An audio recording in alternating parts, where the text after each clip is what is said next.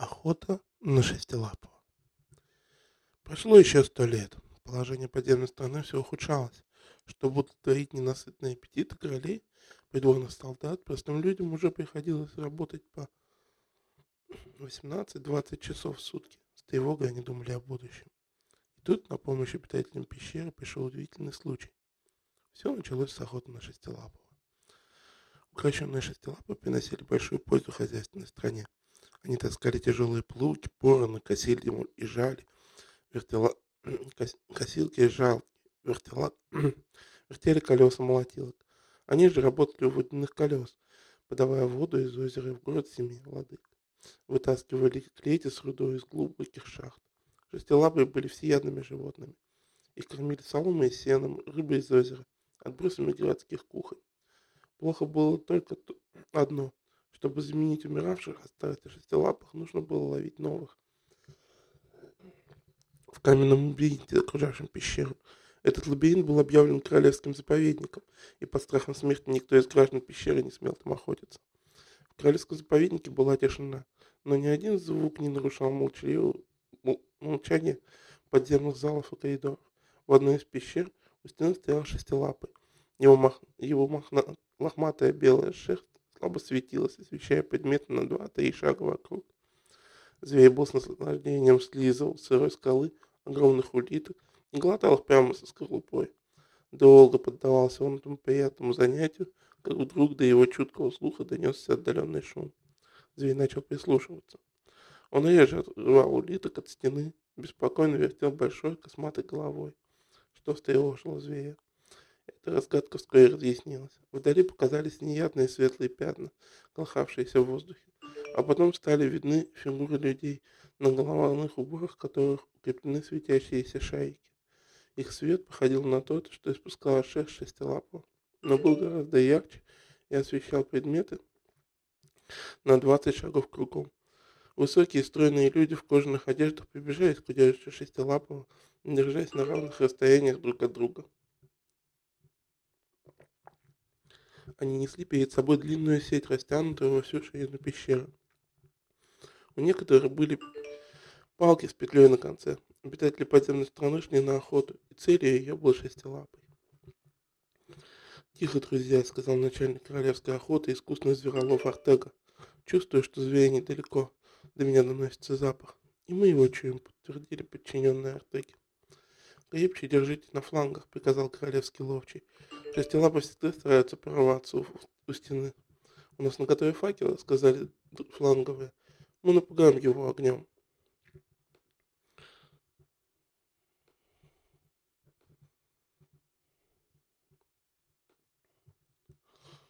Как тихо не разговаривали люди, зверь услышал их и бесшумно юркнул в узкий коридор на другом конце пещеры. Но охотники были мастера своего дела. Они великолепно изучили план лабиринта. Второй выход из пещеры также преграждала сеть, которую держали люди. Шестилапый с воем выскочил обратно и заметался по пещере, а охотники подняли крик, зажгли факел, затопали ногами, застучали палками по каменному полу. Адский шум, усиленный эхом, так напугал зверя, что тот бросился вперед и сослепу запутался в широченных ячейках сети. Веревки затрещали под мощными ударами лап, но охотники продолжали опутывать зверя сетью, и скоро шестилапый был в плену. Из коридора показалась вторая партия охотников. Люди с радостными лицами столпились вокруг шестилапого. За этого зверя мы получим хорошую награду, переговаривались охотники.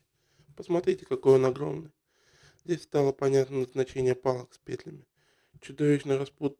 Осторожно распутывая ноги чудовища, зверолова накидывали на них петли, привязывали лапы одну другой так, чтобы шестилапый мог делать только маленькие шаги. На голову зверя надели прочный кожаный намордник, к шее привязали несколько веревок. Когда все это было проделано с ловкостью, говорившей о большом опыте, сеть шестилапого сняли, и несколько человек принялись ее сворачивать. Охотники собрались в путь, самые рослые и сильные потащили шестилапого за шею, а когда тот уперся, другие сзади кольнули его острыми концами своих палок. Зверь смеялся и поплелся за людьми. Этого малютка отведете в шестилапник номер четыре, а приручать его будешь ты, Зелан, обратился к звероловому Артега. Идите, я похожу по лабиринту, сдается мне, что в этих краях для нас еще найдется поживо. Загадочный сон. Охотники предложили ортогофагел, но ловчий оказался. Ему вполне было достаточно шарика на шапке, свети... Зверловы ушли, уводя шестилапого. Артега в одиночестве начал бродить по лабиринту, часа через два внимательных поисков. Охотник убедился, что в этом участке заповедника скрывается редкая забыча. Самка с детенышем. Ловчий повернул к дому, по пути он наведался в пещеру, где давно ни в не бывал. Тут он вдруг заметил отражение света в небольшом бассейне, прежде пустом. «Смотри-ка», — удивился Артега. Новый источник открылся. Сколько помнят люди, никогда тут такого не было. После продолжительной ходьбы Ловчий очень хотел пить. Он опустился возле источника на колени, зачерпнул косточкой воды и с наслаждением выпил. Вода имела особенно приятный вкус, пенилась и шипела. Артега хотел еще немного попить, но какая-то истома охватила его существо. Ох, Артега, Артега, укорил себя охотник. Стар и слаб ты становишься. Разве раньше утомила бы тебя такая прогулка? Ну ладно, отдохну малость. Он вытянулся поудобнее на жестком камне, и непреодолимый сон смержил ему глаза. Исчезновение Артеги беспокоило его семью только к концу следующего дня. Долгие отлучки старого охотника были для нее привычны. Но когда через трое суток он не вернулся, жена и дети Артеги и его охотники забили тревогу. Что могло случиться с ловчим? Заблудился в лабиринте, который Артега знал как свои пальцев, он не мог. Оставалось предположить самое худшее – нападение голодного зверя или опал. Но шестилапы уже давно свели свое знакомство с людьми и старались держаться от них подальше. Король Уконта, правивший в том месяце, распорядился отправить партию охотников на поиски. Ее вел помощник ловчего Куоту. Люди несли связки факелов и большой запас провизии, так как поиски могли продолжиться несколько дней. И действительно, только после долгих усилий нашли Артегу, лежащего в мало кому известной пещере, без небольшого круглого углубления в ее полу. Углубление походило на бассейн, но в нем не было ни капли воды. Казалось, ловчий мирно спал, но никаких следов дыхания не было. Приложили ухо к груди, сердце не билось. «Он умер!» — скричал один из охотников. «И умер совсем недавно!» — добавил Куота. Тело его еще совершенно гибкое и теплое. Но как он выдержал две недели без пищи и воды? Печальное шествие с телом Артеги остановилось перед крыльцом синей части дворца, где жил Луконда. Сам король вышел на крыльцо отдать последний долг своему верному охотнику. Когда ты думаешь хоронить мужа, женщина, обратился он к убитой горем Алоне, жене Артеги. По обычаю отцов, завтра, отвечала та. Ха! Вдруг раздался резкий хохот, и толпу рассекал доктор Баиль, с которого спускалась синяя мантия. Да разве можно хоронить живого человека? Вы только посмотрите на его свежее лицо, ничуть не тронутое дыханием смерти. А это? Низкий доктор поднял руку Артеги, опустил, и она мягко упала на носилки. А он с надеждой и сомнением посмотрел на, доктор, на доктора Баиля. А тот предложил доказать, что Артега жив и только в обмороке. Здорово, чепуха, послышался громовой бас, произносящий отрывистые слова к телу Артеги, приблизился очень высокий худой доктор Робель в небрежно накинутой зеленой мантии. Этот человек мертв, как камень. Между докторами завязался ожесточенный спор, сопровождаемый научными доказательствами. Смотря по тому, кто из двоих задерживал верх, Алона то приходила в отчаяние, то снова стала надеяться. И все-таки под конец, благодаря пронзительному голосу, верх держал доктор Робель, который смотрел на маленького Баиля сверху вниз. «Я утверждаю», — гремел он, — «что этого человека завтра надо хоронить». Но в этот момент мертвец пошевелился и открыл глаза. Пораженная толпа отхлынула в сторону, только Алона припала на грудь мужа, с плачем целовала его лицо. «Ха-ха-ха!» — заливался смехом Баиль. Высокоученый доктор Робель ничуть не хранил живого человека. Вот так светило науки. Но по сравнению Робель не сдавался. Это еще надо доказать, что он живой. И он сердито ушел с площади, велично запахнув свою зеленую мантию. Кое-кто из зрителей рассмеялся при последних словах Робеля но доктор Баиль выглядел озабоченным. Очнувшись Артека ничего не говорил, никого не узнавал, и даже жену, и, по, и понять слов участия, с которыми к нему обратился сам король Конда. Странно, очень странно, бормотал доктор Баиль. Взгляд Артеги блуждает, как у новорожденного младенца. Движение рук и ног также беспорядочно. Интересно, очень интересно, оживился он. Этот случай может оказаться ценным для науки. Добрая женщина обратился к жене Ловчего. Я берусь лечить вашего мужа, притом совершенно бесплатно. Не слушая благодарности Алона, добродушный доктор приказал охотникам унести Артегу домой, потому что поставленный на ноги ловчий не мог сделать ни шага. Баиль ушел вслед за носилками. Усыпительная вода. Доктор Баиль дни и ночи проводил у постели Артеги, оказалось, что ловчий, ловчий действительно во всем был похож на новорожденного. Он не умел ни есть, его приходилось кормить с ложечки. Артега не говорил ни единого слова, только лепетал бессмысленные звуки. Он не понимал обращенных к нему слов и не откликался на собственное имя. Поразительный случай, бормотал восхищенный бои. Вот рассказать бы о нем верхним докторам, жизнью ручаясь, что они подоб... никогда не видели ничего подобного. Но оставление утраченных способностей ушло в Артегис поразительно быстро. Уже к вечеру он говорил папа и мама, что было очень смешно по его бороде, делал первые робкие шаги, держась за руку сына. На второй день речь его стала совсем связанной, сознание прояснилось. Помощник ловчего курорта разговаривал с ним много часов подряд, рассказывая о разных случаях на охоте. И это все вновь оживало в памяти Артеги. Еще один день напряженных занятий, и ловчий, приведенный докторами Баилем к королю, рассказал о своем необыкновенном приключении в лабиринте. Но когда мы нашли вас, этот бассейн был совершенно пуст, кричал пришедший с ловчим кого-то, и тут же добавил, прошу прощения, ваше величество, за нарушение приличий. Как пуст спросил Артега помощника. Там не было ни капли воды, заверил Кота. Не может быть, скинулся Лучи. Не приснилось же мне все это?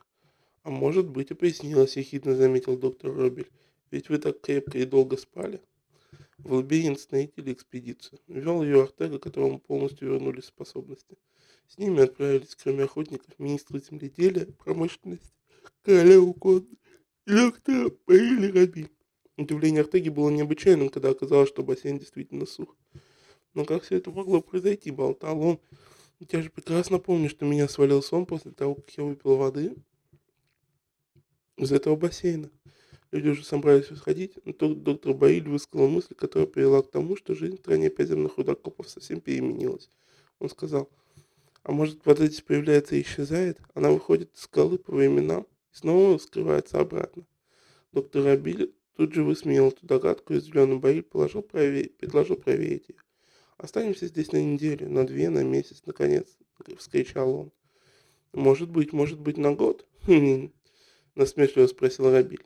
«Если в течение месяца вода не появится, я признаю себя побежденным», — смело заявил Баиль. В знак пораженного обойду вокруг города семью владык на четвереньках. «Согласен», — ухмыльнулся Рабиль.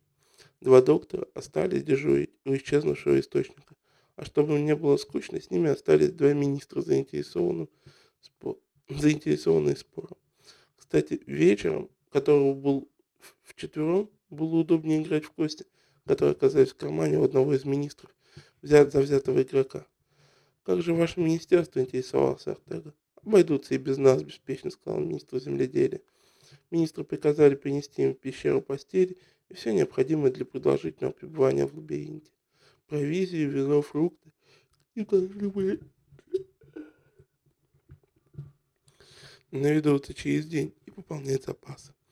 Пять раз возвращался Артега в пещеру. Каждый раз все в ней оставалось по-старому.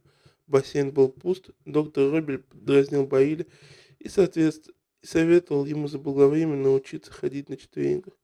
А Баиль с каждым днем становился все мрачнее. На шестой раз Артега и его охотники увидели неожиданную картину. Два доктора и два министра лежали на полу пещеры неподвижные, без дыхания, без биения сердца. Между ними валялись кости. Партия осталась недоигранной, а источник опять был пуст. Когда синему крыльцу принесли четырех спящих, король Уконда сказал, «Теперь все понятно. Это вода, которая таинственно появляется и исчезает, усыпительная. Мои министры и два доктора поели большое легкомыслие на пищу чудесной воды все разом. Что ж, будем ждать, когда они проснутся. Отнесите этих сонь по домам и докладывайте мне об их состоянии каждый день. Ловчий Артега спал две недели. Но вот прошло две недели, и месяц, и полтора, а спящие оставались в том же положении. Тела их были теплые, теп, теплые и гибкие. Но дыхание не чувствовалось, и сердце не билось. Первым пробудился доктор Борис. Случилось это на 53-й день после того, как он напился усыпительной воды. А ловчий Артега как Ловчартега, Баиль был во всем подобен новорожденному ребенку. Но это было для него настоящей бедой. В подземной стране было только два врача, третьему там нечего было делать. Не нашлось бы практики. Врачи передавали свои знания по наследству от отца к сыну. Отцы, но отцы Баиля и Рабиля давно умерли. Кто же теперь обучит бывших докторов медицине? Семь королей пришли в ярость, когда поняли, что остались без врачебной помощи. Они даже подумывали повесить Артегу за то, что он нашел этот проклятый источник. Но потом подумались. Ведь это никак не помогло бы делу.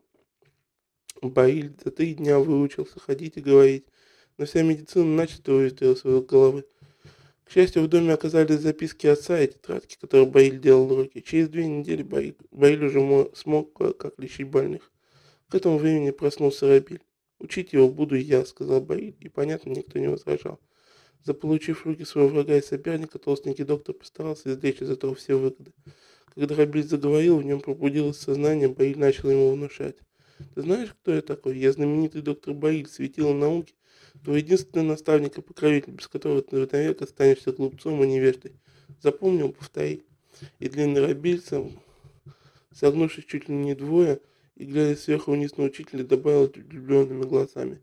Вы знаменитый доктор Баиль, светил науки, мой единственный наставник и покровитель. Без вас я навек остался бы глупцом и невеждой. То-то же, помни это всегда и не слушай тех, кто будет говорить тебе что-то другое.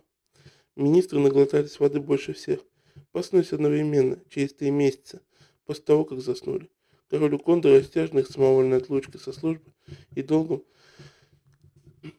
и долгим сном велел внушить им, что до своего сна они были лакеями во дворце, а члены их семьи было наказано под страхом строгой кары ничего не говорить беднягам в прошлом. Этот смелый опыт вполне удался. Оба министра совершенно забыли прошлое. Облаченные в лакейские явления, они резво бегали по дворцу с подносами, подметали полы, чистили обувь и прислуживали за обедом.